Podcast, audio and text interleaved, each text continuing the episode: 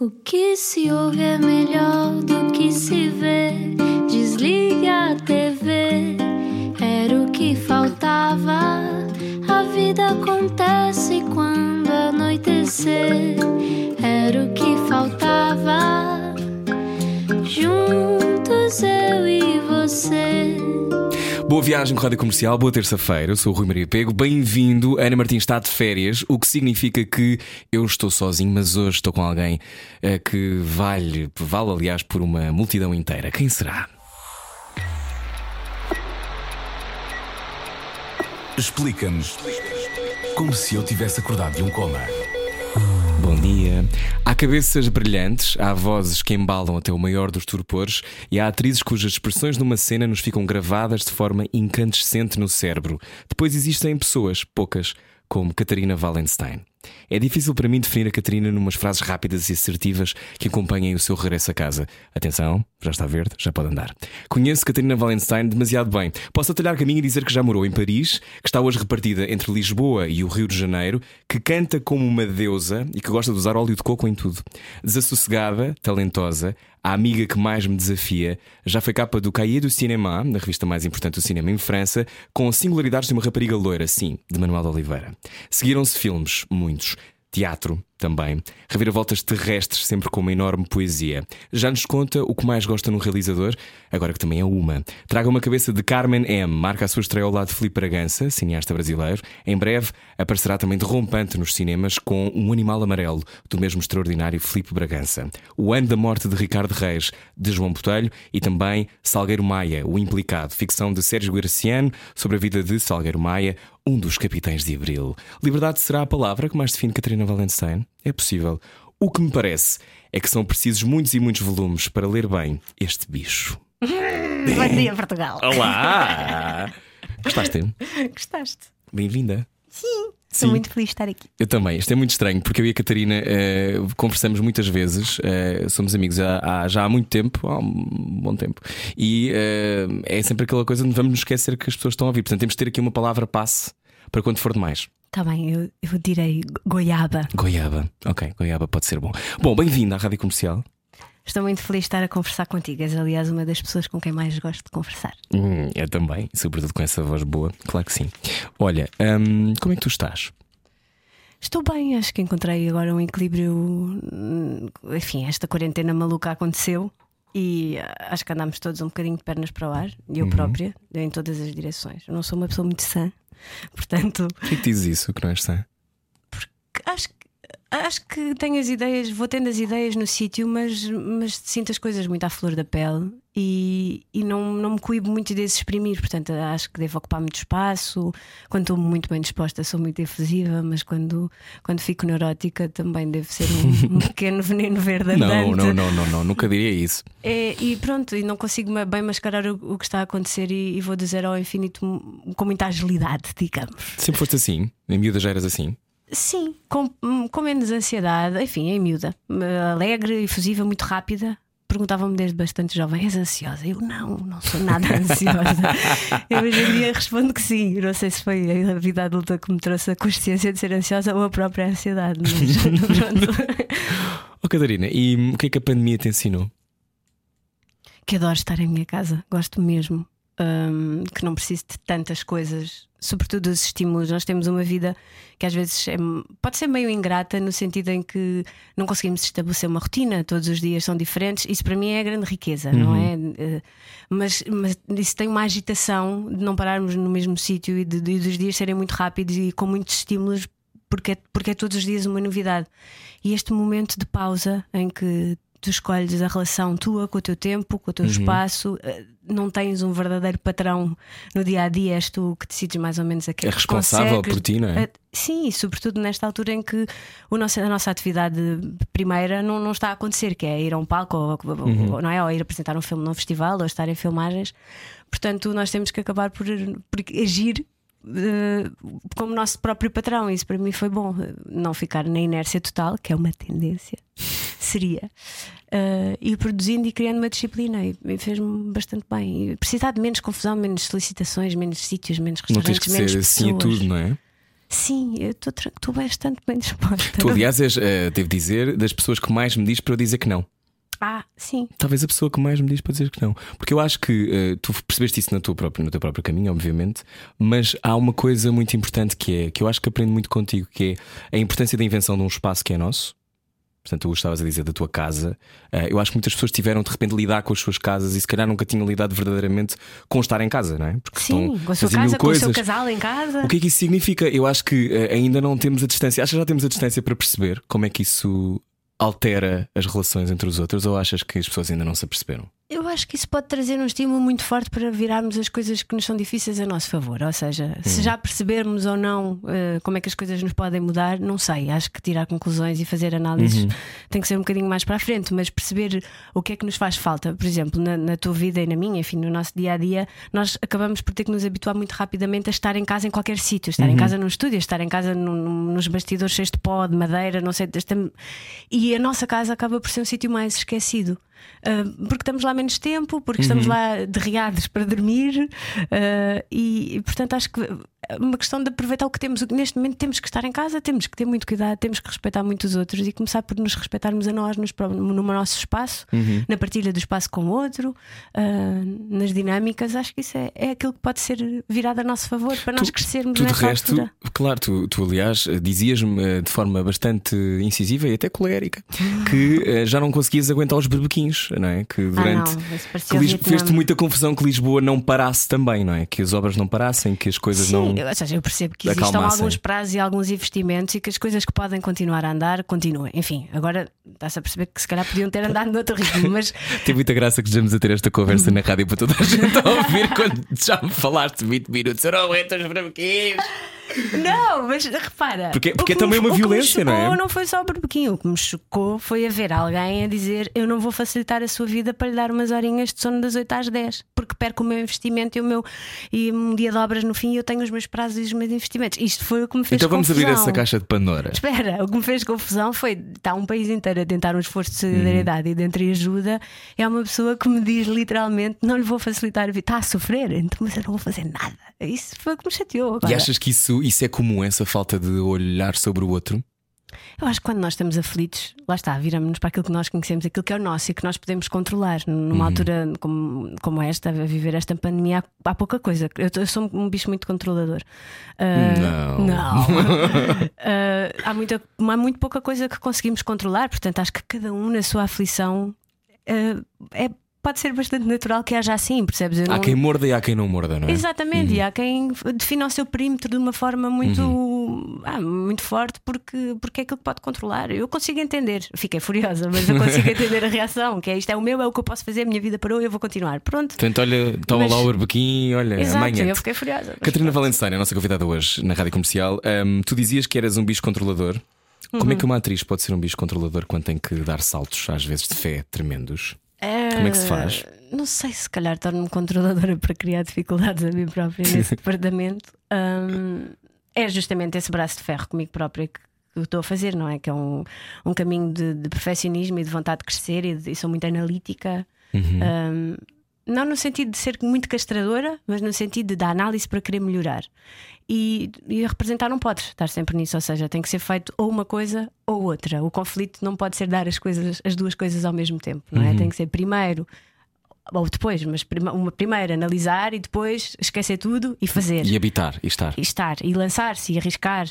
Acho que tenho aprendido a arriscar mais agora nestes últimos anos. Acho que a idade, acho que quando- alguma maturidade que me, que me tirou desse lado tão controlador que me fez bem. Mas quando eras miúda, tiveste papéis logo imensos e com imensa visibilidade. Nessa altura, tu, eu lembro já falámos sobre isso os dois, de que nessa altura, porque obviamente eras mais inconsciente, quando tinhas 20 anos ou 21 ou 22. E era mais fácil, de alguma maneira. É mais fácil porque ainda não sabes tanta coisa, não sabes tanta coisa sobre ti, depois não te levas tanto a sério, depois não estás a querer fazer uns statements, depois não vais criando a responsabilidade da carreira de ter que ser tão bom quanto já foste, ou melhor do que aqueles que já foste.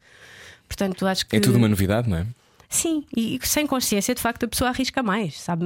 É, em geral, na vida é assim, não é? Nós vamos sabendo mais, vamos criando medos. Hum. Ahm, E, tá- e estás em paz com essa, com essa Catarina Valenstein desse tempo?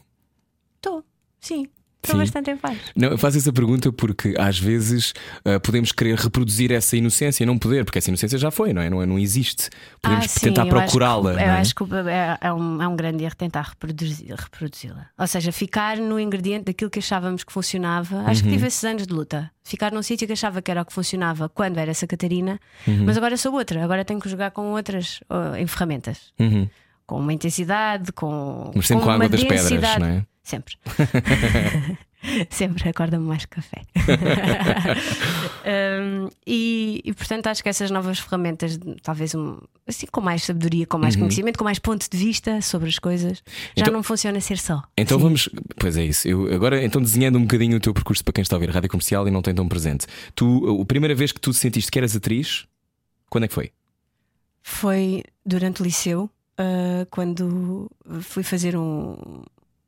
Inscrevi-me no Ateliê de Teatro do Liceu Francês e fizemos. Uhum. Tu adoraste o liceu francês, não foi? Eu adorei, faço imensa publicidade. Estás sempre a dizer, a Catarina Valençan só me dizia, eh, porque nós tínhamos, eu vou exagerar, 16 horas de filosofia por semana. não é? É, oito. Eram 8, Era eu sabia 8 que eram às 10 da manhã, era horrível. E, e tu eh, achas isso fundamental? Eu acho que aquilo foi um inferno enquanto lá estive, mas eu gostava de, se um dia tivesse filhos, de, de- de lhes dar a mesma educação. Sinto que as bases que me deu foram incríveis. Fez-te pensar, não é? Sim, sim, fez-me fez aprender a construir pensamento, a analisar, a discordar saudavelmente, a desconfiar de tudo o que me di- a não acreditar em tudo o que te dizem. É incrível, por exemplo, eu ter um professor, eu lembro-me de aos 15 anos ouvir um professor dizer. Ah, que, ou seja, isto não é como uma verdade absoluta, mas é para pôr um adolescente a Uhum. pensar, não é? Como é que as populações são mais fáceis de controlar se forem burras. Uhum. E tu pões um adolescente a pensar assim. E isso é, eu tive, tive a sorte de ter um professor, por exemplo, que me, que me disse isso. E hoje em dia tu pensas e E há um antes e um depois, não é? Quando essas coisas, quando de repente te percebes que a realidade, ah, isto, o quê? Este jornal pode não. Pode não ser verdade. Claro, ou a forma como te querem contar. Também me lembro de um que, dizia como é que a comunicação social nos quer contar as coisas, não é? Uhum. Que- que- que- qual é a narrativa que está ali? Não é que seja fe... Hoje em dia falamos muito não é, das fake news, não é Uhum. que seja verdade ou mentira. Mesmo quando são notícias verdadeiras, tem um viés. E é muito interessante tu poderes ter o recuo e dizer, ok, quem é que me está a contar esta história? É, um- é uma dramaturgia, não é? Como, Uhum. como é que estão a que eu apreenda esta informação? Isso é muito curioso, tu teres 16 anos e teres um professor a dizer-te isso, a comunicação social, tu poderes ter essa análise e, e sentes-te um bocadinho mais poderoso quando tens material para fazer mais essas informação, não análises. é? Claro, Claro. Claro. E foi aí que tu percebeste o que eu quero é contar histórias? Ah, não, eu percebi no segundo ano desse ateliê em que fizemos Camus, imagina como eu disse aos 16 anos, ah, ah, que podia fazer o que eu quisesse. Ou seja, eu lembro-me de, de- da primeira, fizemos, eram duas noites no, no Instituto Franco-Português, e dentro do primeiro espetáculo e do segundo, ter uma grande conversa com a minha mãe e ela me dizer: Mas sabes que ela não precisa de estar sempre zangada. E podes. Dá para crescer e para fazer um.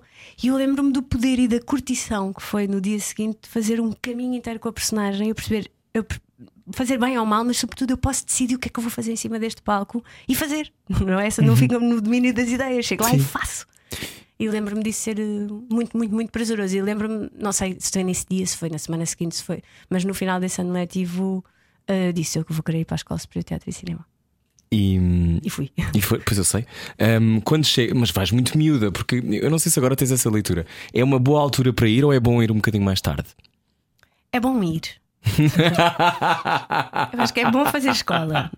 E acho que há pessoas que, se não forem logo, depois não vão estudar, vão ser Sim. engolidas Pela pelo mercado, máquina. Ou, vão, ou vão estar a trabalhar, ou não vão estar a trabalhar e vão desistir, Uhum. ou depois querem estudar aos 25, mas já se sentem muito mais velhos que os outros. Enfim, Mas acontece é, em todos difícil, mas é difícil resistir à máquina e tu conseguiste resistir a essa máquina que já estava interessada em ti, de alguma maneira, não é? Mas eu fiz promessas à minha família. Assim, Explica eu lá isso, prometo que eu Catarina vou acabar este curso. Porque eu propus-me fazer o curso. Porque eu fiz uma série durante o 12 ano. Que E- era Os Lobos? Não, não, não, isso era um filme. Não, fiz uma série chamada Só Gosto de Ti. Não Ah, já sei, que tinha a música dos Heróis do Mar. Exatamente. Foi a música E- que, que os meus pais se apaixonaram. Saber. Sim. E nessa, pronto, e nesse ano não fui à viagem de finalistas para ficar a estudar, ah, porque tinha feito a série e faltado um monte de aulas, e prometi-lhes: Ah, mas vais fazer televisão, mas vais já começar a ficar uma menina na televisão e vais começar a trabalhar Isso na era um televisão. problema, ser uma Era um menina na problema, televisão. Era um problema. Uhum. Não faças isso, não logo de seguida, tens tão nova, tinha 17 anos. Também eu faço esta série para experimentar, mas prometo que vou fazer o meu curso direitinho a seguir. E assim fiz. Ou seja, foi uma promessa. E, Mesmo assim, parei um ano. Ou seja, fiz dois anos, depois parei um ano para trabalhar Ao final, fiz um ano, depois parei um ano para trabalhar e depois é que acabei. Mas eu prometi que ia acabar e acabei. Tu, tu surpreendias-te com, com os convites que tinhas para trabalhar? Eu nunca corri muito atrás das coisas, Não, mas é eu também digo, não tipo, me surpreendia. Achava. Não sei, eu acho que foi, eu acho que me desenvolvi assim de uma maneira meio blasé para não pensar muito das coisas, porque senão as coisas Uhum. aterrorizavam-me. Ou seja, por exemplo, estavas a perguntar, fazer escola de teatro com 18 anos é extremamente violento. Pois, exato. Eu também Ah, acho. Porque sentia que os alunos eram mais velhos. Agora já não são talvez tão mais velhos, mas a média Hum. de idades do meu ano tinha, sei lá, 24 anos. Alguns já tinham dado aulas de química, de história, vinham de outras profissões, outros já tinham decidido ser atores há 8 anos, já trabalhavam. E naturalmente eu era muito insegura, muito novinha, comparava-me muito com os outros e portanto fartei-me de sofrer. Se calhar poderia ter tirado mais partido da escola se eu tivesse feito numa altura mais madura. Sim, mas, mas acho que foi importante uh, fazer aquela prova de resistência, que é uma prova de resistência, é uma seleção natural da escola, não no sentido do talento, mas no sentido de caíres e levantaste e aprenderes a cair outra vez e levantaste, e se é mesmo aquilo que queres, mantens o teu foco e fazes. Portanto, Mas é cedo não, para ter que mergulhar em sombras, ou não achas que seja? Acho que não, acho que um artista, quanto mais Acho que não, Rui, acho que fiz bem. Não, acho que um artista, quanto mais cedo começar a mergulhar em sombras, mais cedo começa o seu caminho, porque senão vamos estar todos, a, não sei, vamos estar todos a fazer uma coisa meio Uhum. ascética ou superficial ou plástica. Acho. E eh, havia o pânico que tu te transformasses numa menina da televisão? Não era um pânico, era uma promessa de que eu iria estudar. Ou seja, Mas sabias logo desde o início que, que, que, que o teu caminho, ou melhor, quando estavas na escola, que o teu caminho passava pelo cinema, que passava pela, por uma, uma, uma existência mais artística, mais de autor, e não daquela máquina que consome pessoas e que as deita fora? Sim, de alguma maneira, ou seja, fui muito ao teatro, muito ao teatro em criança e fartei-me de ver e muita coisa de cinema português também por causa do, do meu tio Zé e, do, e do, do meu avô. Assim, tivemos muito acesso e, portanto, em comparação com aquela. E na altura em que eu fiz a escola foi a altura bombástica de criação de papéis jovens e daquela quantidade de atores que foram surgindo. E não, não me apetecia tanto, nem é tanto por um preconceito, de facto, é aquela velocidade, aqueles ritmos de trabalho, aquelas histórias. Eu acho há uma ligeireza com a qual eu não me identifico tanto e não sou sequer a melhor pessoa do mundo a fazer aquilo. Portanto, eu prefiro. Então há um perfil para fazer aquilo. Eu acho que há, eu tenho um imenso respeito por quem. quem leva aquilo muito a, muito a sério faz bem, consegue não é? fazer bem, porque é duro, é muito difícil. Se eu estou a falar, não estou a ser irónica. Eu sei, que não estás, eu sei que não estás, porque eh, tu, para quem não conhece tão bem o teu percurso, fazer um filme, imagina, explica-me explica isto. Grava- Grava-se, filma-se quando- grava-se. Filma-se quantas cenas por dia? Três? No máximo. No máximo. E a novela?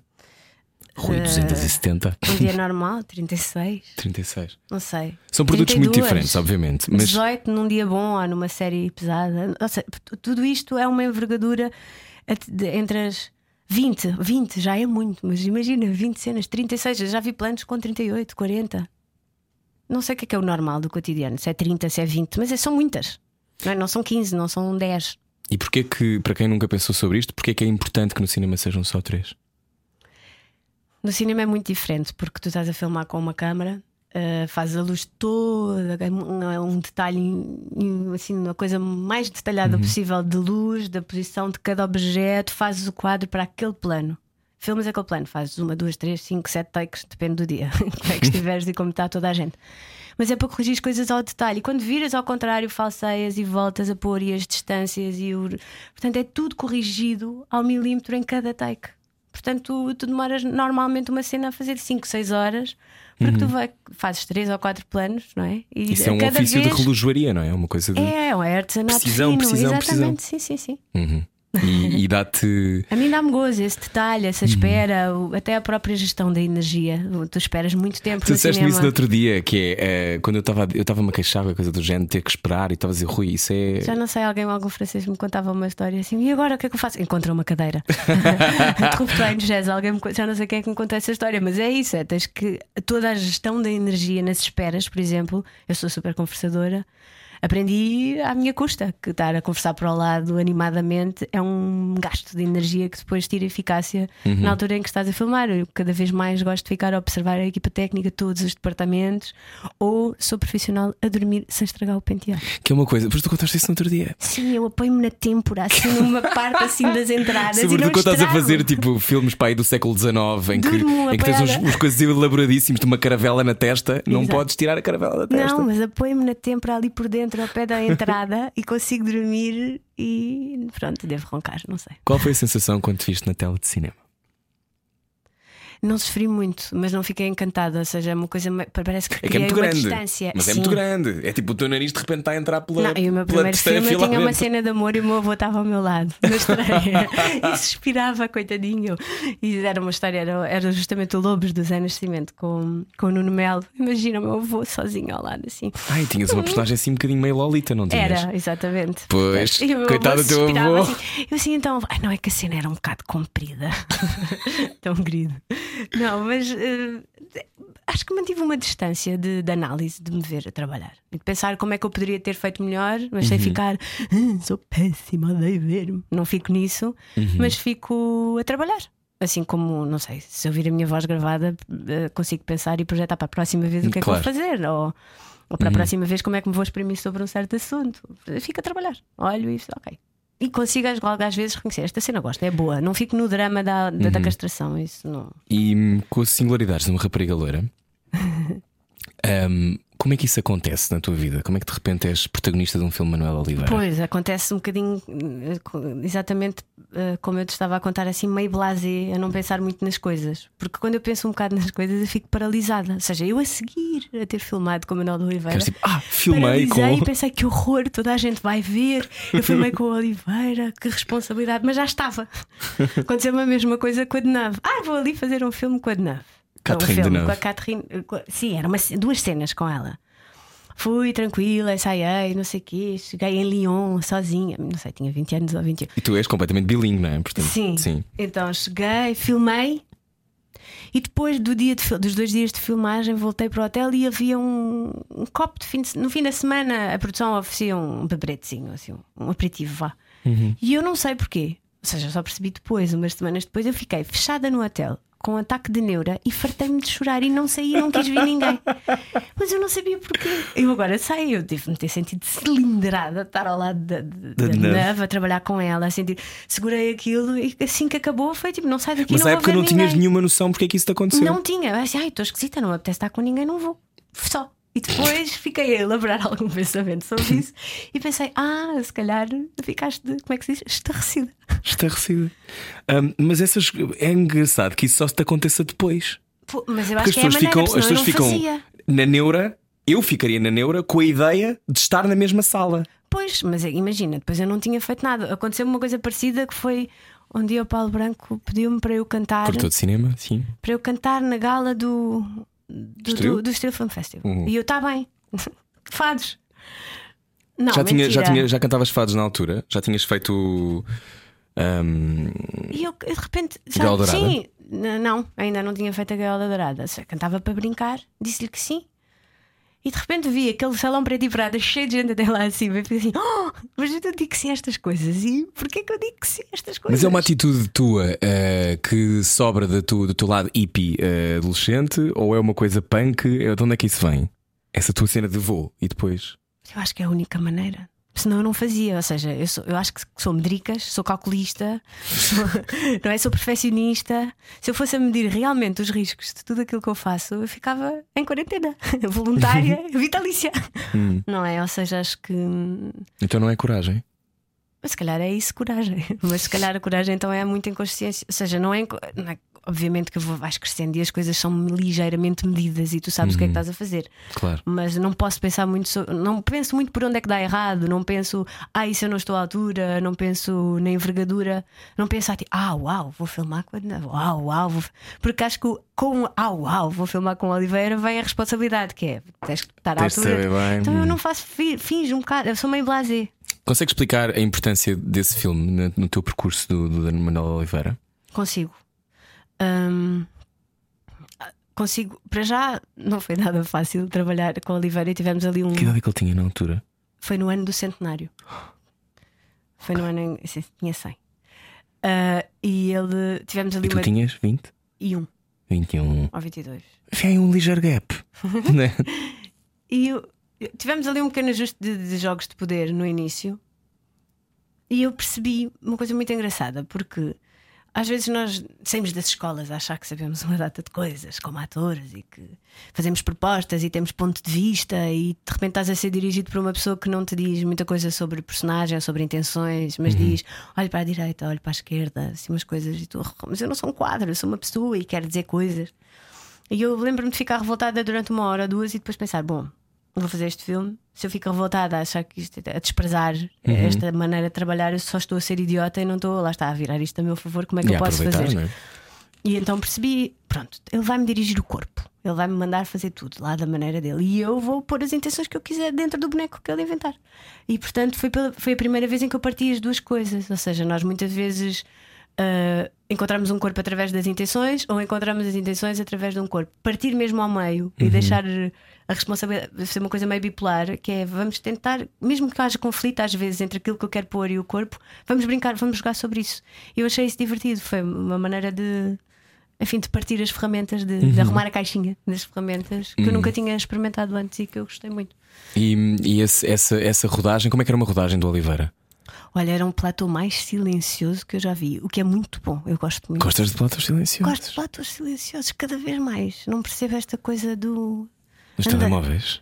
E eu andei contigo na escola, tudo à conversa, passa uma coisa de Mas ainda não se faz TikToks no cinema, pois não? Não, As pessoas não estão a fazer TikToks nas, no backstage do cinema. Não, não estão. Ainda não. Mas estão a conversar sobre tudo. É normal, as pessoas conhecemos, as equipas são amigas. Claro. Às vezes há ali um porreirismo que eu acho que é meio dissipante. Mas pronto, se calhar estou a ficar velha chata.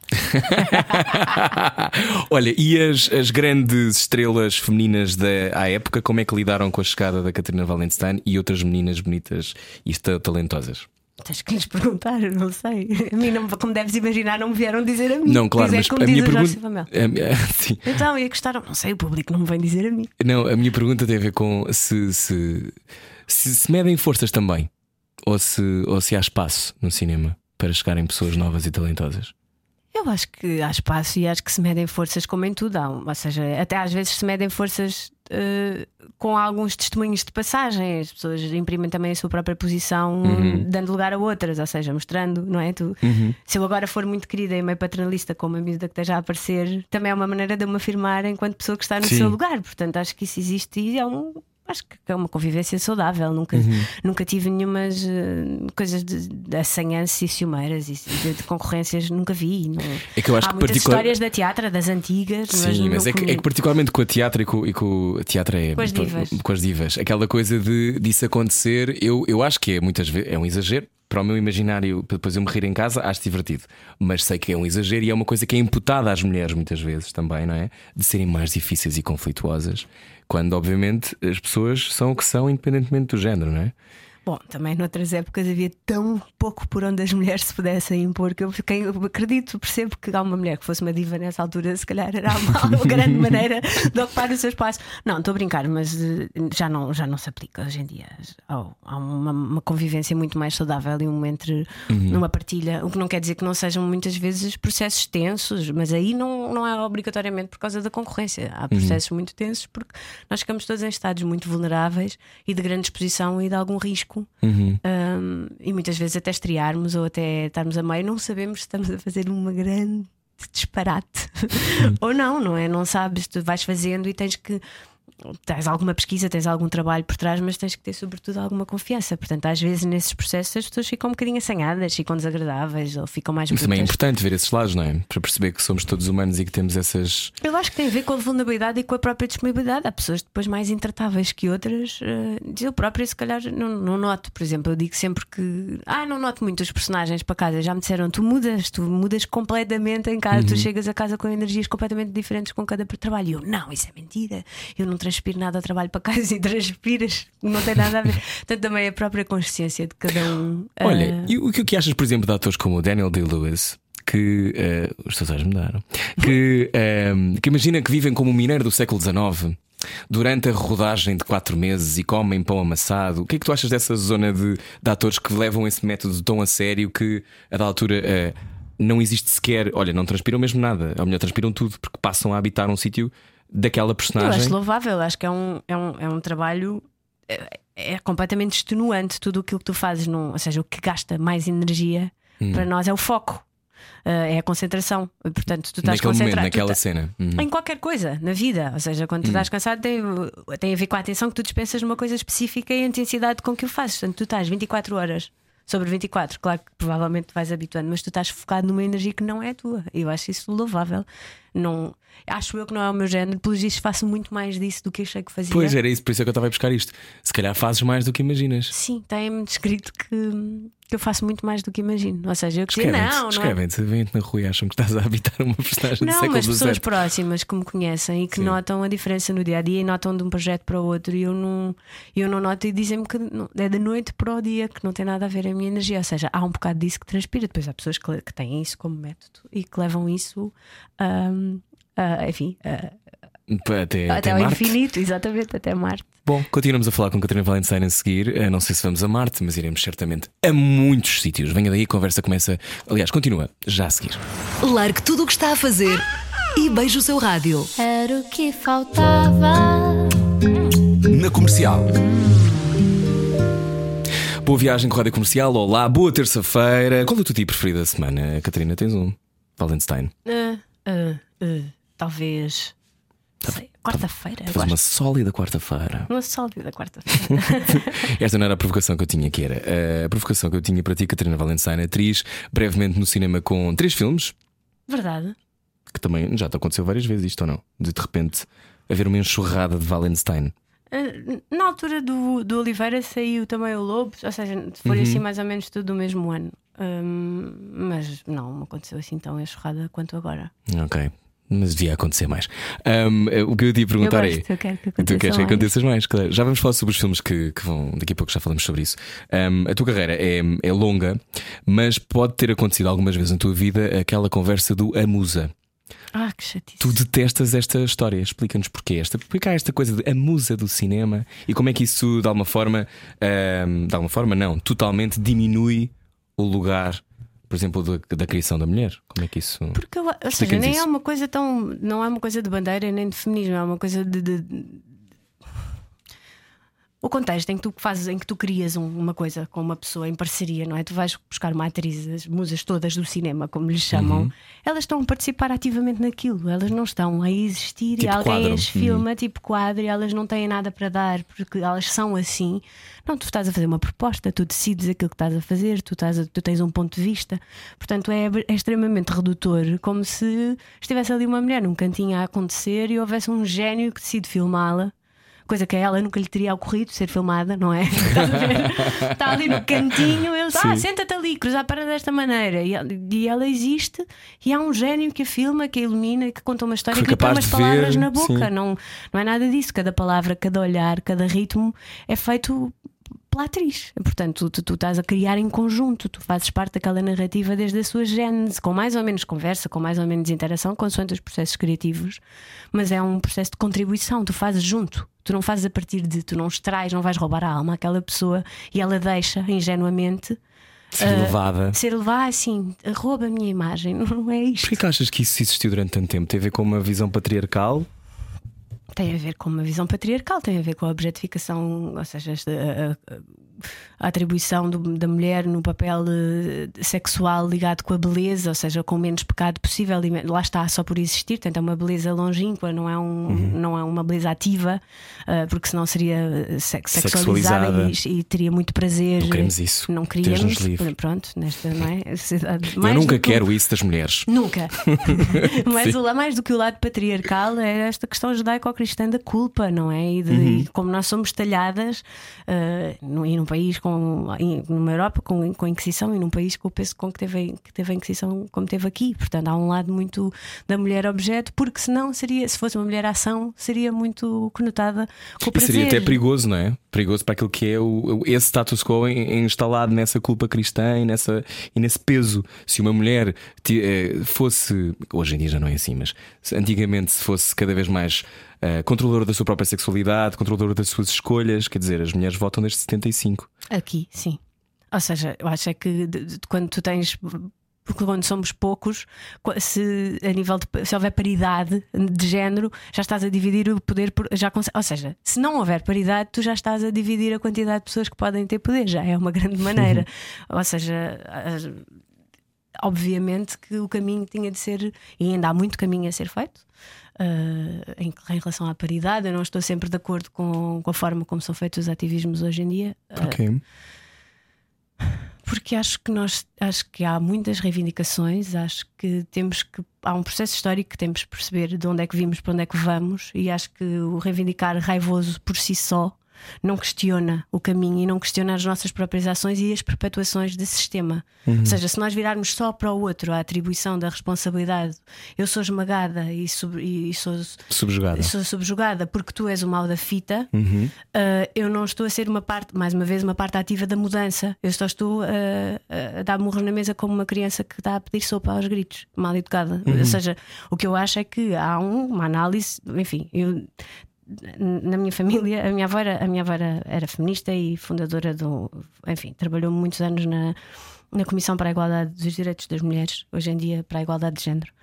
E, portanto, eu já ouço esta conversa há muito tempo, já ouvi a geração seguinte, que era a da minha mãe, a chamar-me a atenção por uma data de coisas e a dizer: Mas atenção, aquilo que eu te disse, digo, não consegui sempre fazer. Ou seja, nós de geração para geração vamos conquistando coisas. Hoje em dia nós queremos conquistar tudo de uma vez. E acho que vamos conquistar mais rápido do que estamos a perceber uh, os, como é que se diz, uhum. enjeu das coisas, o que é que está em jogo. Nós percebendo o que é que está em jogo, conseguimos alterar, incluindo a nossa própria dinâmica.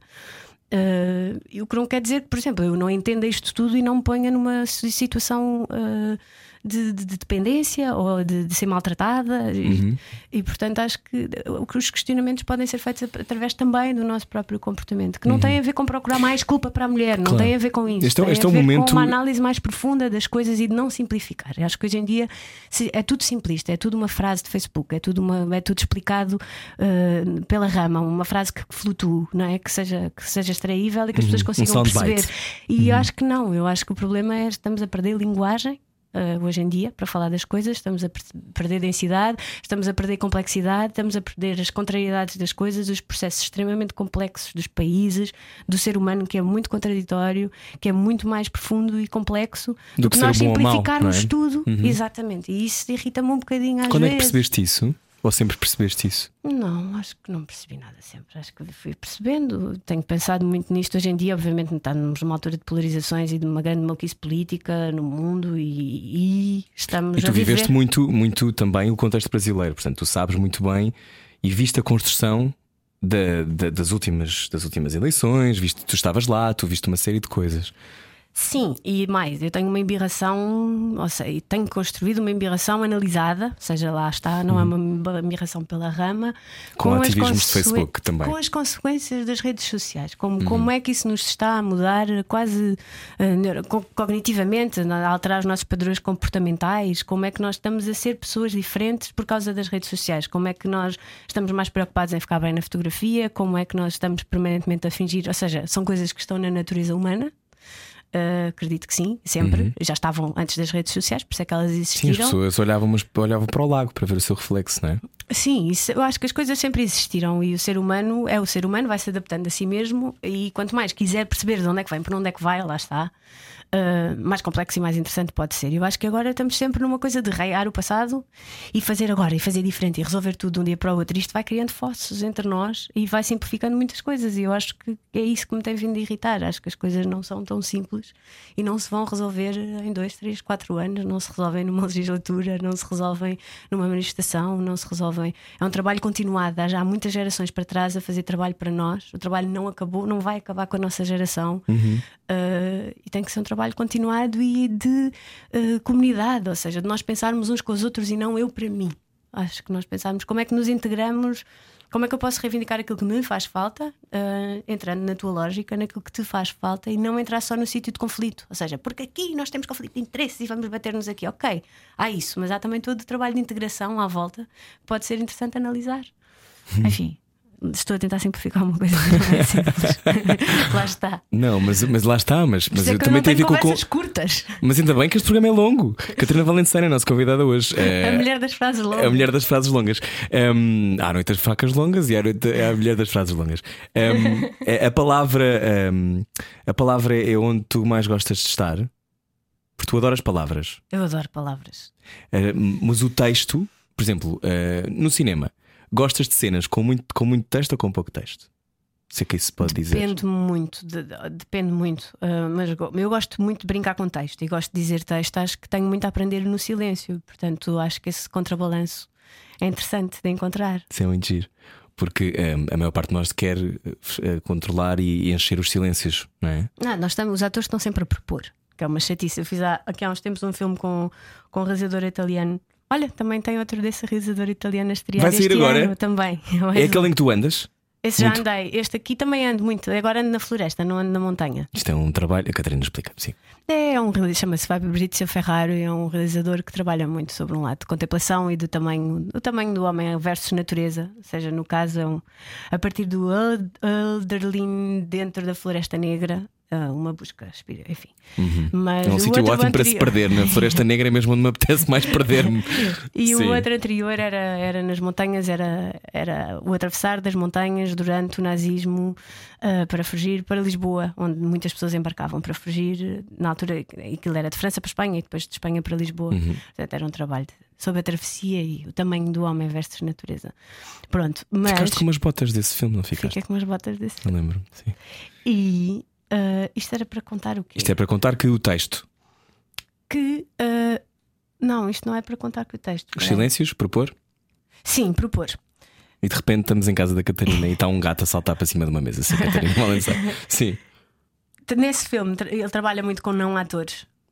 E nesse filme eh, eram três ou quatro não atores e eu. E de repente tive uma crise, lá está, daquelas que eu não estava a perceber porquê. Era um filme pequenino, com muito pouca equipa, justamente para tentar não, não criar uma artificialidade entre não estar a filmar e estar a filmar, ou seja, a coisa ser o mais. ah, como é que se diz? Fluida possível entre as duas coisas. Não ter, por exemplo, não tínhamos maquilhadores no lado da montanha para não estar sempre alguém a mexer-te e a lembrar-te que és atriz e etc. E eu sentia assim, de todos eles, eu é que escolhi ser atriz e eu sou a pior.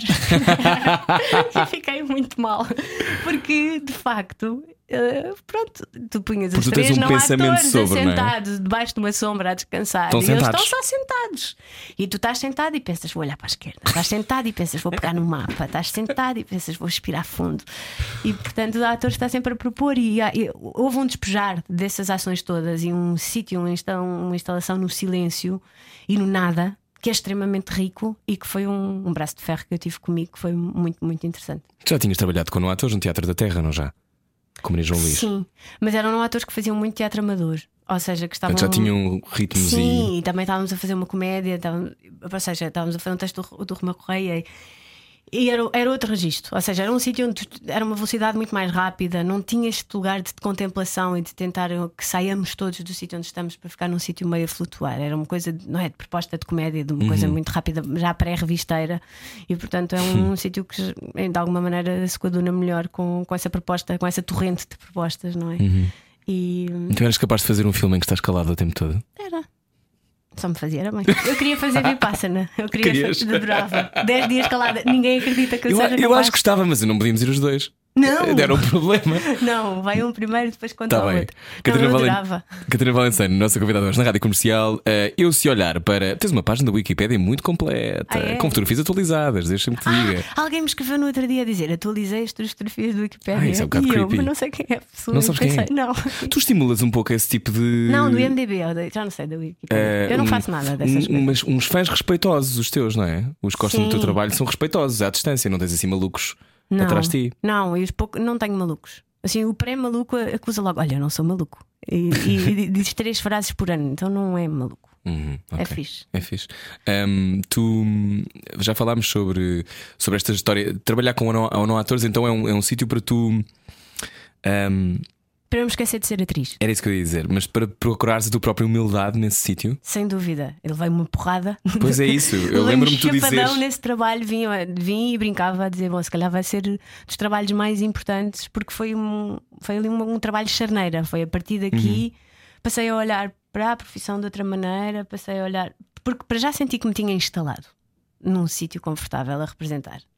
E quando estás instalado num sítio confortável, tu achas que vais com os teus truques e vai resultar. Ora, cheguei lá e não resultava. Eu, era, eu sentia-me mesmo a pior.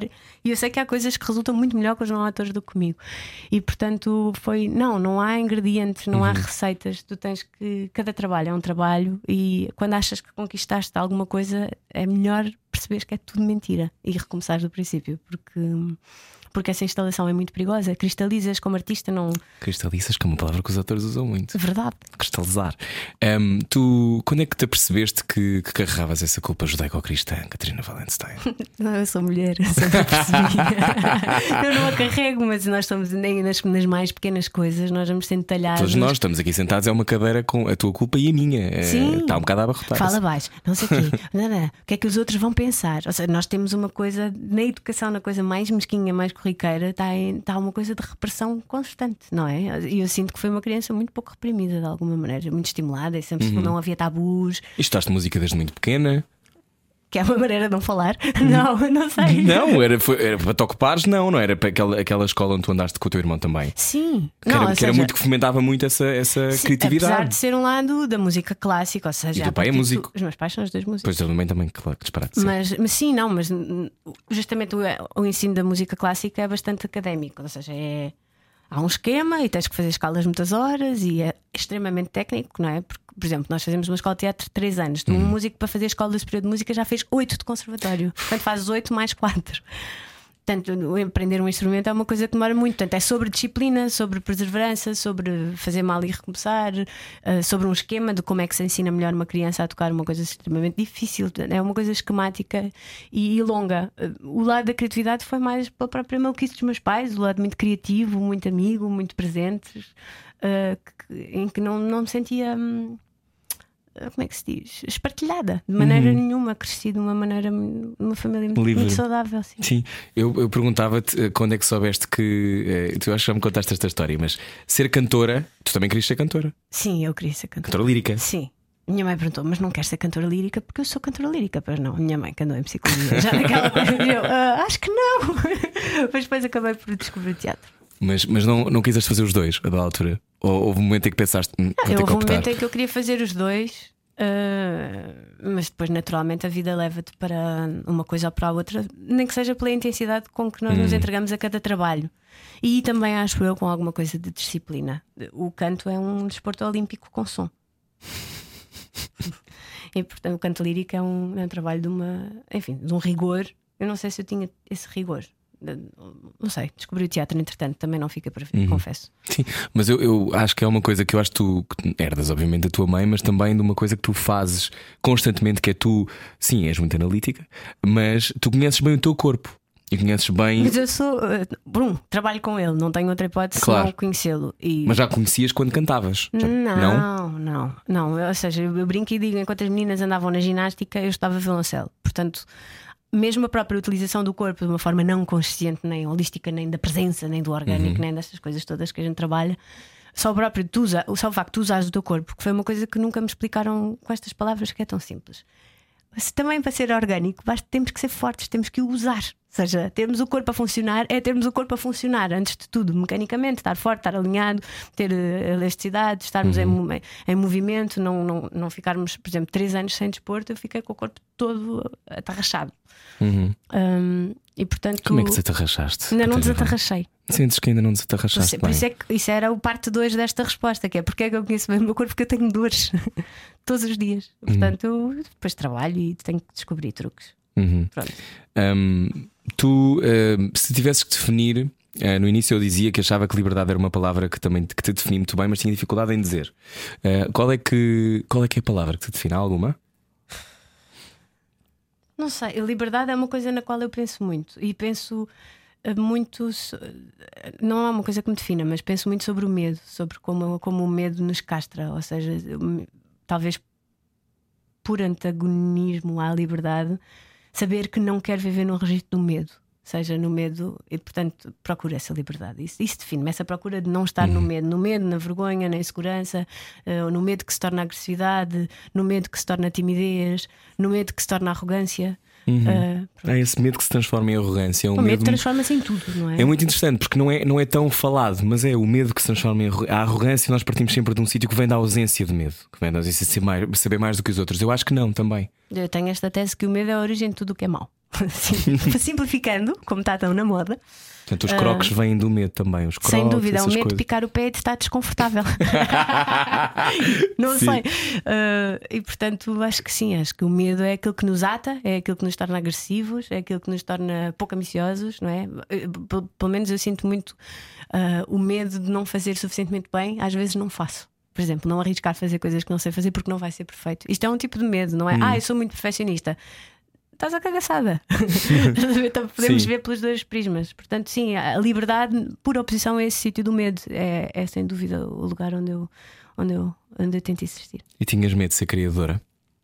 Claro, óbvio, grande terror. Porquê? Porquê que há tantas atrizes com medo? Desse, e, e algumas, a sensação que eu tenho, e nós falámos muito sobre isto já, mas as pessoas não estavam lá, portanto, aí estarem hoje aqui com a rádio comercial. Uh, Porquê que tinhas medo?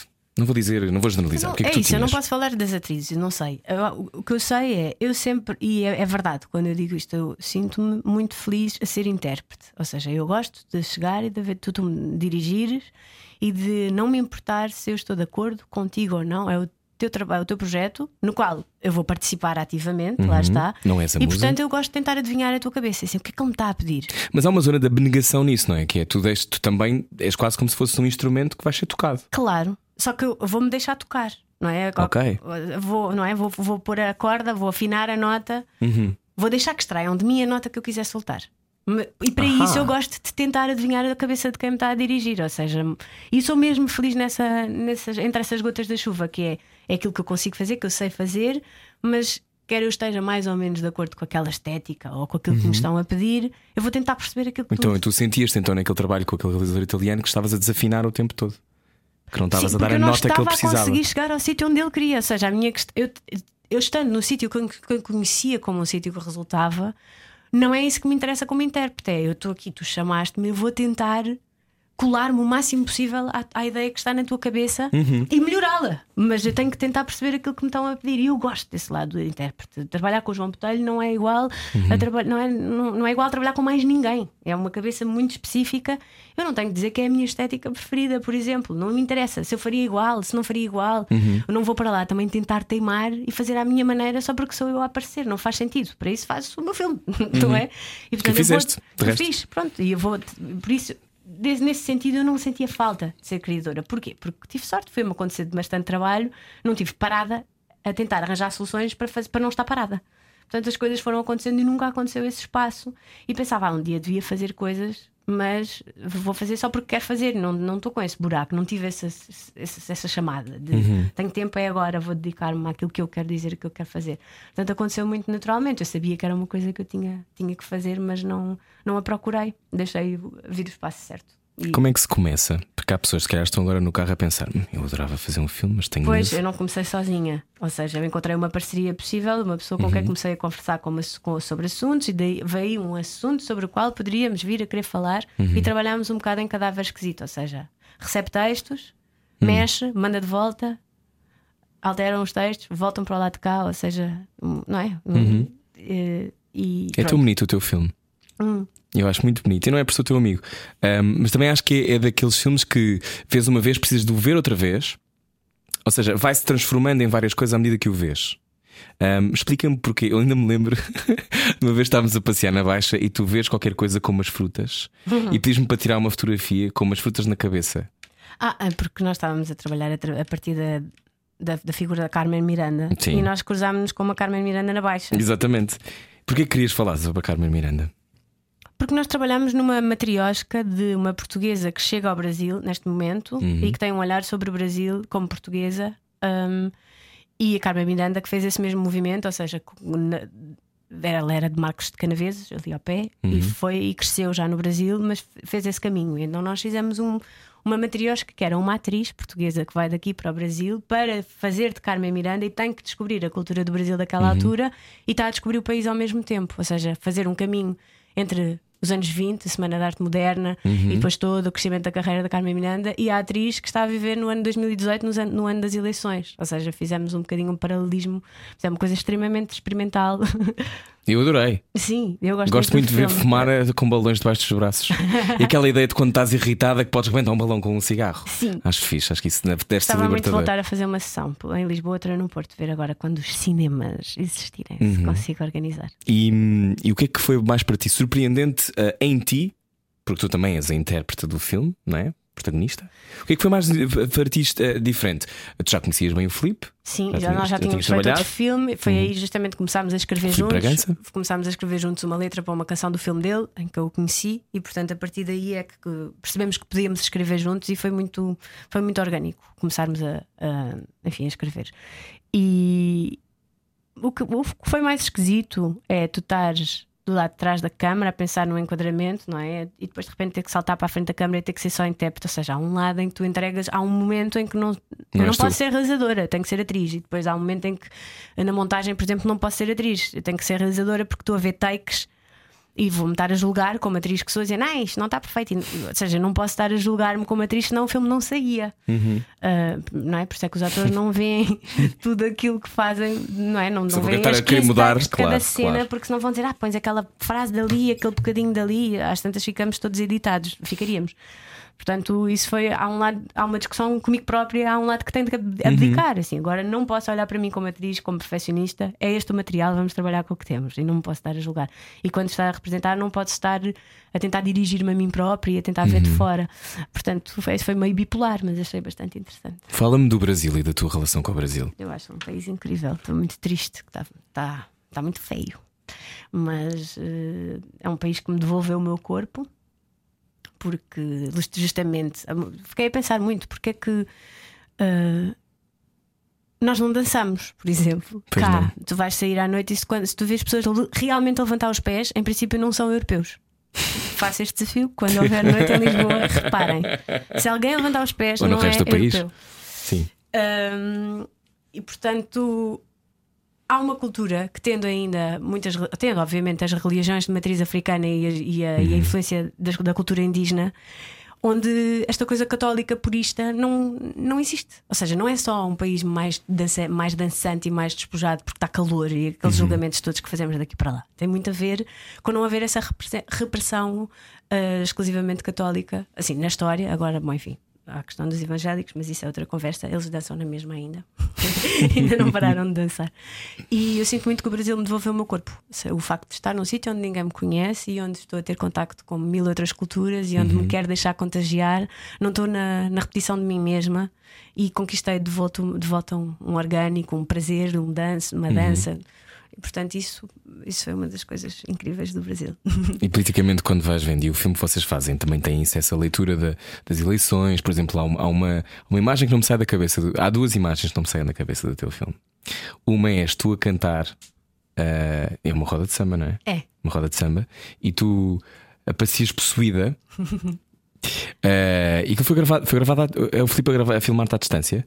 Isso é, é assim, nós estávamos com uma equipa, era o Filipe e o Guilherme, que era o nosso diretor de fotografia, e o Filipe a, a dirigir-me e eu a ficar furiosa com as coisas que ele me estava a mandar fazer. e pronto, isso, e uma das coisas incríveis que eu aprendi com o Filipe é o prazer de um ator ser, de ser de facto dirigido. Ou seja, o, tra- o trabalho que ele consagra à preparação. Para dar o exemplo, eu conheci-o num filme, numa coprodução Brasil-Portugal, chamado O Animal Amarelo, que há de estrear, enfim, está-se a fabricar a estreia cá, portanto há de chegar em breve às salas. Fi- o personagem era relativamente pequeno, ou assim, médio, tinha seis sessões e nós fizemos 11 ensaios.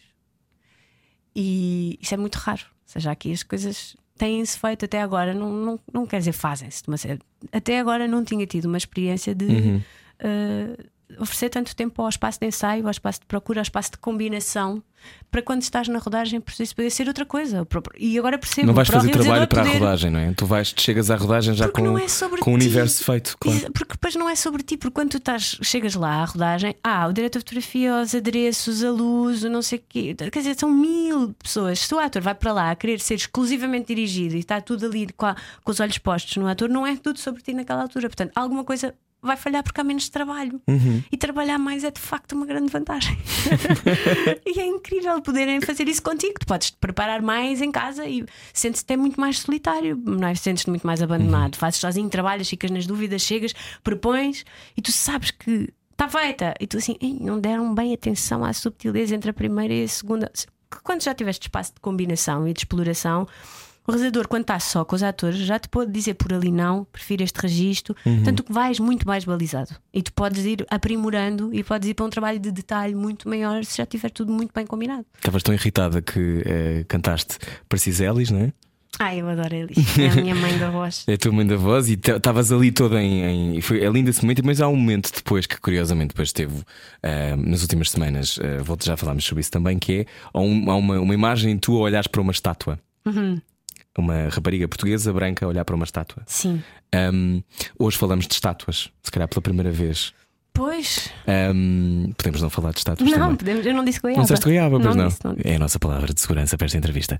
Ahm, mas eh, foi, foi para mim muito interessante perceber ah, como, se calhar eu nunca tinha pensado seriamente sobre isso, o que é que uma estátua representa. Não é? Porque nós te habituamos, fazem parte da urbanidade, é? fazem parte do nosso dia a dia. Portanto, eu vou buscar um café, se calhar não penso que está ali Dom José I, mas ah, para muitas pessoas não conseguem não reparar que está ali aquela estátua. Que aquela estátua é uma estátua é uma é quase é uma emanação daquilo que foi um passado onde pessoas como ele ou ela sofreram. E nós estamos muito habituados a, a- como é que se diz? A apreender a estatuária, não é? Tu vais viajar e vais ver a Itália ou a França, os, incri- os incríveis trabalhos. Portanto, estás num- numa apreciação das estátuas muitas vezes, muitas vezes sobre a estética. O belo. E tudo bem, acho bem, é bom, é bonito Sim. saber aprender o belo. Então, nos dias que correm, bom, continuemos a aprender o belo. Mas é um registro da história, ou seja, como é de um historiador, de uma certa maneira, quando vai analisar os registros de outra pessoa, como é de um diário, como é de documentos oficiais, como é da construção do monumento, são registros da história e é importante para a gente perceber, lá está mais uma vez, de onde é que vimos, para onde é que vamos. Agora. O que está a acontecer agora não, não está nada em causa. Enfim, não é, não não estou a. Eu percebo exatamente o que está a acontecer. Eu acho que a gente tem que pôr muitas coisas em causa. Eu não sei se derrubar os, ou, não é? derrubar os objetos, lá está, se não é um bocadinho como falava há bocado, apontar o dedo, exato, apontar o dedo ao que, está, ao que está errado, mas sem conseguirmos perceber nos movimentos complexos o que é que nós podemos fazer para Achas ser que melhor. pode ser apenas simbólico e que depois não deixa rasto? Não, eu acho que, eu acho que é simbólico e acho que, e acho que obviamente deixa muito rasto e acho que as coisas devem ser vistas e eu costumo brincar e dizer não- a minha mãe tem defeitos e eu adoro-a. Eu consigo ser patriota e dizer que Portugal foi horroroso em alguns momentos da história, como houve outros momentos em que eram os brancos que eram subjugados por outros povos.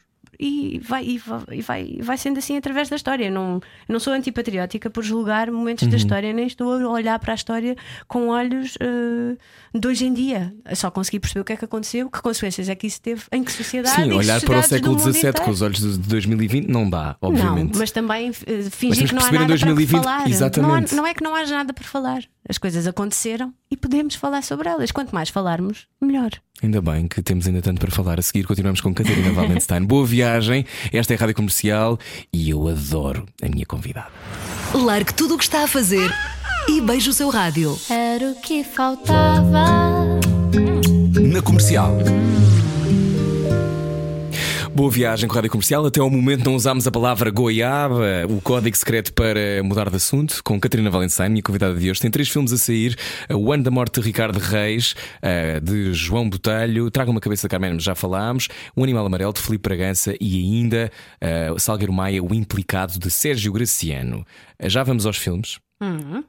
Porquê que tu achas que não tens graça? Eu sempre achei que era muito séria. Tu tens muita graça. Mas eu Eu acho- risco-me a dizer que és das pessoas que eu conheço que mais graça têm. Pronto, mas eu acho que foste tu que me disseste isso. Eu achava que não tinha piada nenhuma.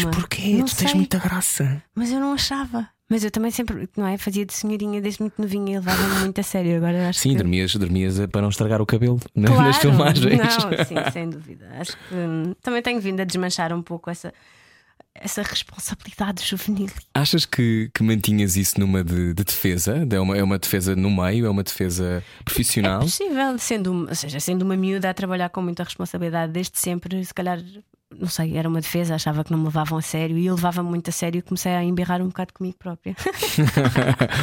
onde, é que, onde é que achas que foste mais, mais feliz no cinema? Ai, uh, o Animal Amarelo foi muito bom de filmar, lá está, já expliquei, porque ensaiamos. Uh, gostei muito de filmar o filme do Desseco, do João Botelho. Eu gosto, mas eu gosto de filmar em geral, porque é sempre diferente. Então eh, estás habituado a esperar, não é? A cadeira da tua melhor amiga. Mas um, ehm, quando é que para ti passa de ser um, um dia bom, um dia fixe, para ser superlativo naquilo que é o teu trabalho como atriz? Não faço ideia. Um... Mas há uns gatilhos, imagino, que aconteçam pontualmente. Há uns gatilhos, tem a ver com a, a qualidade, tem a ver com o respeito e como, como uma cena me pode impressionar. Ou seja, há cenas que nós gostamos mais de fazer que outras, seja por causa do, do registro, que é maluco, ou que é uhum. desafiante, uhum. ou por causa da temática. E portanto há assim umas coisas que são mais marcantes, mas acho que pela cena em si, não sei se tem a ver com qualidade, sabes? Não sei se tem a ver com uma hierarquização de fui melhor ou fui pior ou fui Não, até pode ser tu a pôr leite num copo. É, depende muito. Está tudo um pouco. Tipo como é um trabalho de, de, comunidade, é um trabalho de, de, conjunto, depende de tantas coisas, depende do, do, do, ambiente que está, com a equipa inteira, depende da cena, depende do sítio. Às vezes é exterior, às vezes é interior. Normalmente, quando está calor, tens frio, quando, tens, quando está inverno, estás com alas altas. Uh, o tipo de desconforto físico, normalmente os sapatos da época, os espartilhos, enfim, tudo depende do conjunto de experiências. E qual é que é o teu propósito? Achas que tens um? Não sei, uh, acho que de pensar muito nas coisas, eu acho que é um. Não consigo fugir dele. É verdade, já me disseram, pensas demais. Eu, mas há alguma outra maneira de estar que não. Mas ao mesmo tempo, Pensando nas pensar demais, não. Mas, eu, mas faz parte de ti, não é? Para mim é natural. Se não vejo outra maneira de estar no mundo, se não Quer dizer, não vou estar a olhar as coisas à, à minha volta como se fossem uma paisagem. Mesmo paisagem, eu vou e penso sobre paisagem. Olha que interessante, mudou. Eh, não é? Ainda ontem ia no carro assim, ah, uau, muda, eh, de repente a natureza muda completamente. Como é que é impressionante? De um quilómetro para o outro, passa de uma coisa árdida para uma coisa verdejante e como muda a paisagem. Eu estou a pensar e a analisar as coisas com um imenso prazer. Eh, e tu estimulas essa capacidade de te espantares ou é uma coisa que te é intrínseca? Uh, foi, foi, houve uma altura em que foi artificial e, e, hoje em dia voltou, voltou a ser um, um, um músculo exercitado, já, já é natural, mas houve uma altura em que essa blasesice se tinha instalado, algum desinteresse, alguma tristeza, e eu estava muito distante das coisas, portanto, estava distante das alegrias, dos prazeres, das, não os picos maiores. Não, eu não chorei durante anos. Eu estava à espera que fosse eu dizer, não ia dizer eu, obviamente. Mas tu, porquê que não choravas durante tantos anos? Porque se eu fosse a chorar, ia chorar muito. Ou seja, assim, andava, uhum. andava estava triste, estava insegura, estava. fui ficando gelada. E a representar isso nota-se, é uma grande chatice. Depois comecei a perceber que estava a trabalhar pior. Mas o gelo também não é às vezes aplaudido? Não, eu acho que não. Ou seja, uma coisa é eu querer fazer uma coisa mais gelada, mais distante uhum. e fazê-la com todo o meu fogo. Mas agora, eu ser uma pessoa gelada, eu não estou em contacto comigo uhum. própria, sabes? Tu estás, quando tu estás gelado, tu estás. Para não estás a sofrer, tu vais te desconectando de ti próprio, porque senão terias muito, muitos inputs de tristeza durante o dia. E, portanto, foi isso que eu senti que aconteceu. Fui ficando com menos corpo, com menos densidade, com menos verdade. É, é muito curioso como muitas vezes associam os atores à mentira, não é? Tu és atriz ou és ator, então vais-me conseguir enganar. Uhum. E não é verdade. Nós trabalhamos justamente sobre a ligação mais rápida possível com a verdade. Ou seja, se eu tenho uma situação em que tenho que estar sentada neste estúdio a falar contigo, não é? De mentirinha, no, no uhum. platô, eu vou arranjar uma maneira de ser o mais verdade possível para, naquela altura, eu te enganar como deve ser. Porque eu sei que é, se eu estiver a trabalhar sobre o fingimento, ti, é? uhum. claro. Uhum. E então nós estamos sobre um gatilho da verdade e sobre uma proximidade com as emoções. Quando tu estás triste ou muito gelado, eu acho que anda insensível. E a tendência, normalmente, quando estamos tristes, é assim, muitas pessoas é amargurar. Eu dizia sempre: quando eu for grande, não vou amargurar. E acho que o contacto connosco próprio, inclusive, é conviver com a nossa frustração, com a nossa incapacidade, com a nossa insuficiência, com a nossa uh, inconsistência, com a fragilidade, com os nossos defeitos. E, uh, quando tentamos desconectar disso, ficamos uns Kens. assim, não é? Nem disse umas Barbies, porque essa já tem outra conotação. É uma coisa fria, gélida, hum. reta. E, e isso, como artista, também não foi bom. E para, hum, para viver, só viver com poesia? Ela está aí, podemos aproveitá-la. Mas o que eu quero dizer é que há um olhar que é mais atento à poesia do que outro. Não é? Claro, é isso. Eu estimulo esse Estimulas. olhar. Sim. E achas que, achas que as, as pessoas, por exemplo, eu acho que as pessoas que estão a ver esta conversa desde o início já, já estão sintonizadas na, na frequência da, da poesia, que neste caso hoje é a rádio comercial. Mas a, a poesia também é uma coisa. Eu não, eu não sei se. Eu ia dizer uma coisa com a qual eu não concordo totalmente, que é eu acho que não há espíritos mais disponíveis para a poesia.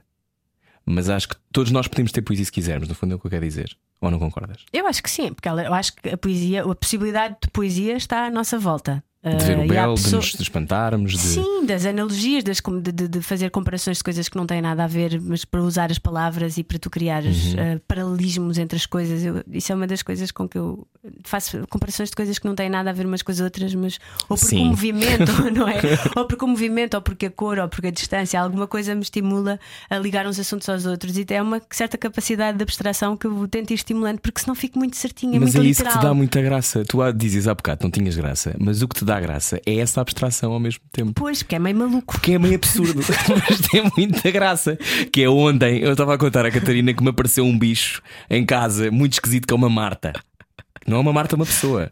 É uma Marta, uma Marta animal. E tu estavas e tu super interessado em perceber que tipo de bicho é que era.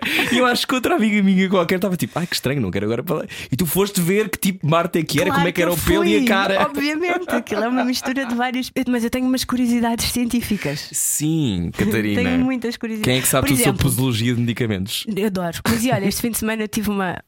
Olha, o que é que eu embiquei este fim de semana? Será que o tamanho das borboletas é proporcional à quantidade de água que existe no, no ambiente naquele sítio? Porque eu vi um monte de borboletas muito pequeninas no Alentejo e pensei: será que as borboletas aqui. Não sei, as borboletas, por exemplo, nos trópicos, onde é super São úmido, são, grandalhonas. enormes. Sim. Fiquei a São pensar se tinha mesmo. relação entre a quantidade de água num certo ambiente e o tamanho das borboletas, ou se este fim de semana eu simplesmente vi borboletas bebés. Hum. Mas tu és científica, não é? Sou Tu- extremamente, tenho essas, tenho essas coisas, eu quero perceber. Porquê? Porque eu, é uma discussão que eu tenho muitas vezes. Eu acho que as coisas têm uma razão de ser. Não quer dizer que eu seja rígida e elas tenham que ser dessa maneira. Mas eu não consigo olhar para uma coisa e simplesmente abstrair-me da questão que vai surgir. E, portanto, vou pensar sobre isso. Portanto, eu fiquei, as borboletas são pequeninas, será que. e depois ainda não fui à net, mas já tive aí quatro conversas sobre o tamanho das borboletas e a água. E dessas são N. N por minuto. Estamos à conversa com Catarina Valenstein, como vê, tem muita graça. Catarina, hum, tens filmes a sair, nem sempre é assim. É possível hum, esculpir uma carreira em Portugal? Eu acho que é possível, eu ainda não esculpi muito, ou seja, fui, fui esculpindo, foi sendo esculpida, foi acontecendo. Acho que não fui muito esculpida. Ah, tenho Hum. Muitas alguma vezes- noção do que é que não quero. Explicando a quem, quem está a ouvir, muitas vezes, imagina, tu achas que um filme vai ser numa altura, agora, por exemplo, com a pandemia, foi tudo ao contrário.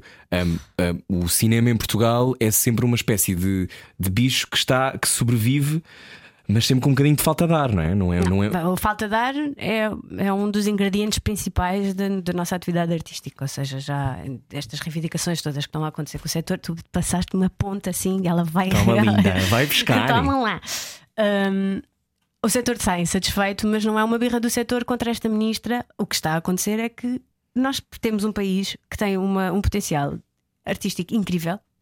Uh, faz- fazemos uh, laranjadas sem laranjas há muito tempo e temos de facto o Estado tem a obrigação de fornecer o acesso da cultura a todas as pessoas para Uhum. sermos mais ricos, para termos curiosidades científicas, termos questões, para criarmos subjetividade, para nos deixarmos admirar, para nos Para definirmos por oposição tempo. às coisas, não é? Olhar para uma coisa e dizer não estou nada de acordo com isto, olha que bom, é uma coisa que nos define e, portanto, é um elemento formador da sociedade e formador das pessoas e da nossa riqueza e da nossa possibilidade de diversidade.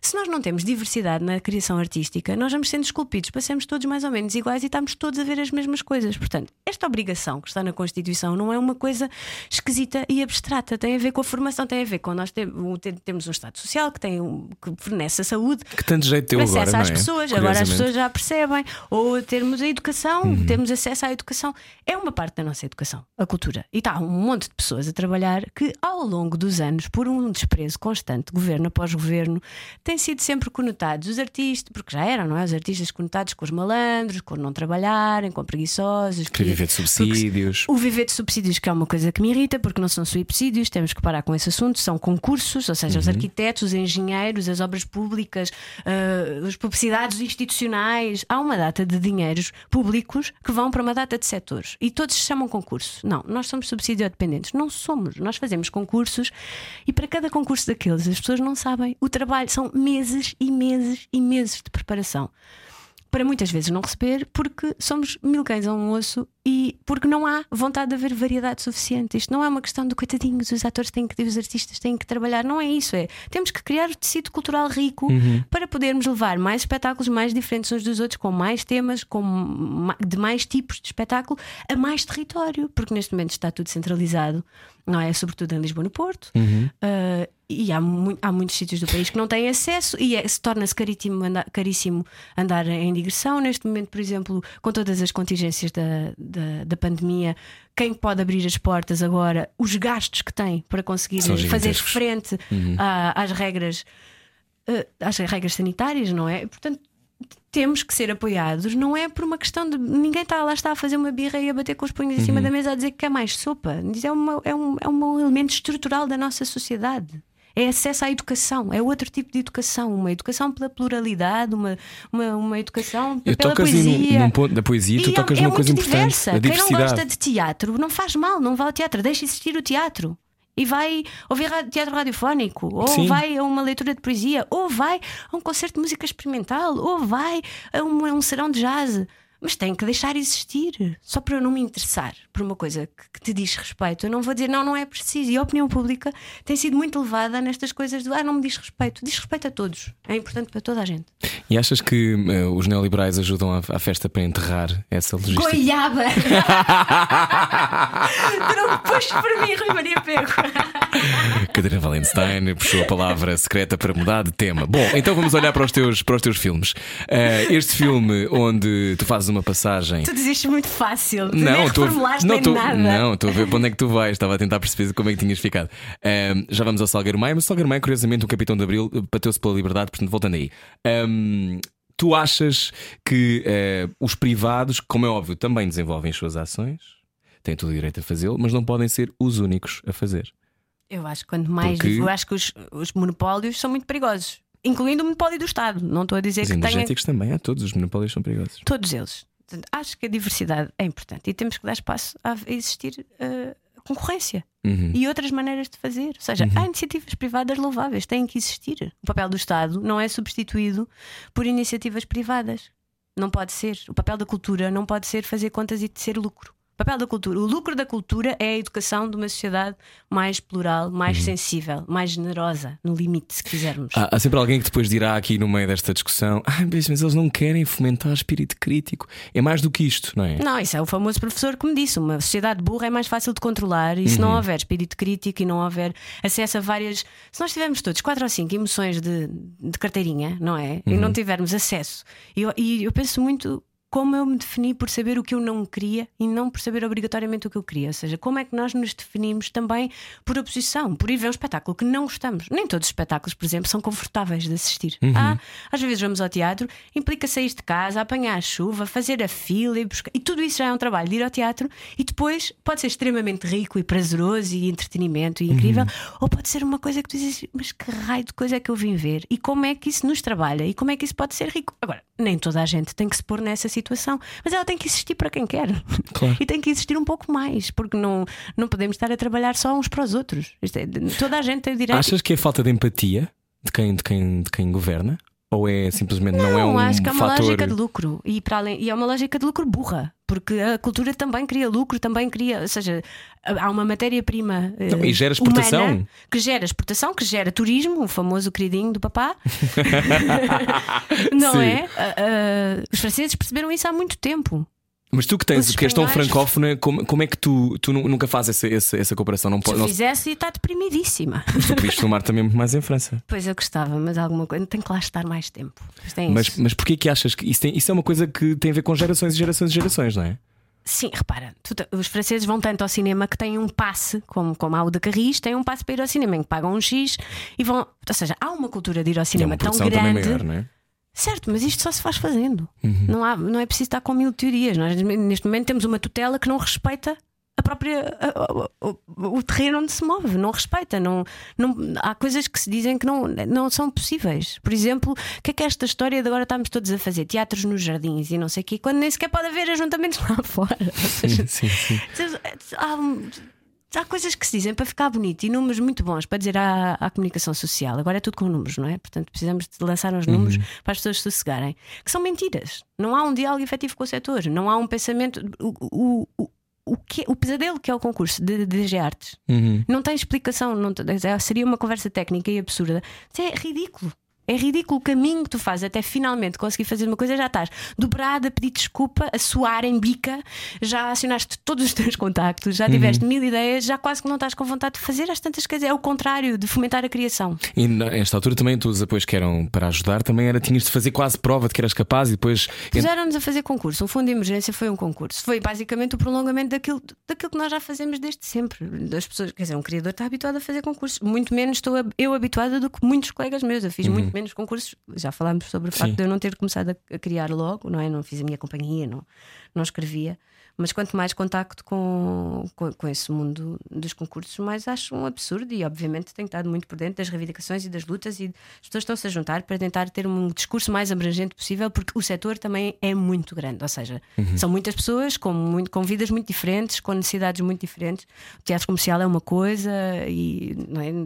uma orquestra metropolitana há de ser outra, e há umas que são com instituições privadas, público-privadas, outras em teatros nacionais. Ou É muito Uma grande. família muito grande, não é? É uma família muito grande. Mas, mas, mas as pessoas estão proativas e estão unidas a fazer grupos de trabalho para dialogarem umas com as outras e criar uma voz que possa pedir mais alto coisas para todos. E portanto essa Então voz tem que é ser essa ouvida. responsabilidade também individual de cada pessoa, de, das pessoas também se mobilizarem e se sindicalizarem, de, de fazerem. Não, não é que seja obrigatório, mas o que eu quero dizer é cada um perceber, ok, isto que em tudo, a minha escolha, o meu consumo, também dita aquilo que serão as decisões a, a todos os níveis, não é? Sim, mas quanto mais pensarmos no todo, mais do que em nós, nestes momentos de neoliberalismo, Rui Maria, eu acho mais fixe nós pensarmos no lado comunitário do que no eu próprio, porque acho que há um certo perigo. Ou seja, eu e o meu consumo, o meu comportamento não vai mudar nada. Sim, está bem, mas O que eu- o que eu estou a é querer dizer é: articulação com se eu começar a responsabilizar-me sobre as minhas próprias escolhas. Tens de articular com os outros, se não estás Não, fechado. não, estou- não estava a pensar passar como um tanque por cima das pessoas. Mas, é, mas percebes que essa é a tendência, ou não? Sim, percebo, Pensar Catarina com, com Valenstein. uma- um tanque em cima das pessoas. Eu não, eu não quero que ninguém leve com um tanque, à exceção de pessoas que agora não vou dizer no ar, mas acabam em is e começam por na. Eh, na rádio comercial, Catarina Valenstein, ehm, teríamos ainda espaço para mergulhar mais nisto, mas eu acho importante que nos digas ehm, coisas sobre os filmes que, vai- que vão estrear. Por exemplo, Um Animal Amarelo Um animal é amarelo. um filme lindo, não é? É um filme lindo. E desconfortável também. É, é um caminho, são as desventuras do anti-herói com o qual a gente vai simpatizando. Portanto, não é o herói clássico de- da simpatia operativa e de estarmos de acordo moralmente com tudo o que ele faz. Isso é muito bom, essa contrariedade nos dias que correm. Ah, que é um brasileiro carioca que faz um caminho via Lisboa, Moçambique, Lisboa e voltando para o Rio de Janeiro, onde aproveita-se para se repensa, para se pensar e se questionar muito do. Olha, desde o papel do cinema e a- a- ao lidar com a memória, com as ancestralidades e com o peso que cada um carrega, o peso da história que nós todos carregamos, quer queiramos, quer não. Este é o animal amarelo. O Ano da Morte de Ricardo Reis, de João Botelho. O Ano da Morte de Ricardo Reis é uma das obras mais incríveis do, do Saramago e eu tenho uma paixão profunda pela Lídia, que é a personagem Uhum. que, que me foi oferecida e, que, e onde tirei um prazer imenso neste lugar da consciência política eh, através do povo, ou seja, ela é empregada de hotel, que é quem traz a consciência política do que está a acontecer, da ascensão justamente dos franquismos, dos nazismos, dessa altura. Portanto, há uma analogia com os tempos que correm hum, que é muito bonita. E, hum, e, e- ah, e aquele e o novo também, que tens estado a filmar agora há pouco tempo, Salgueiro Maia. Pois é. Finalmente está-se a fazer uma biografia sobre. Eu, muita, sim, sou uma grande fascinada por, por essa época, enfim. Por 74, 75, mas não sabia Sim, assim foi tanto aqui, sobre. tu chegaste aqui com cravos. Não, por acaso Não cheguei nada. Rádio é como o teatro, eu posso dizer o que eu quiser e aconteceu. Sim. mas, eh, mas não sabia muitas coisas em relação à vida dele. E é muito interessante porque é uma biografia muito completa Uhum. um, e muito bonita, feita. Percebe-se um pouco qual era o seu percurso, Uhum. uh, passa-se o 25 de Abril e vê-se depois qual foi a implicação dele no, no pós-25 de Abril ou a desimplicação dele, Salgueiro Maio implicado.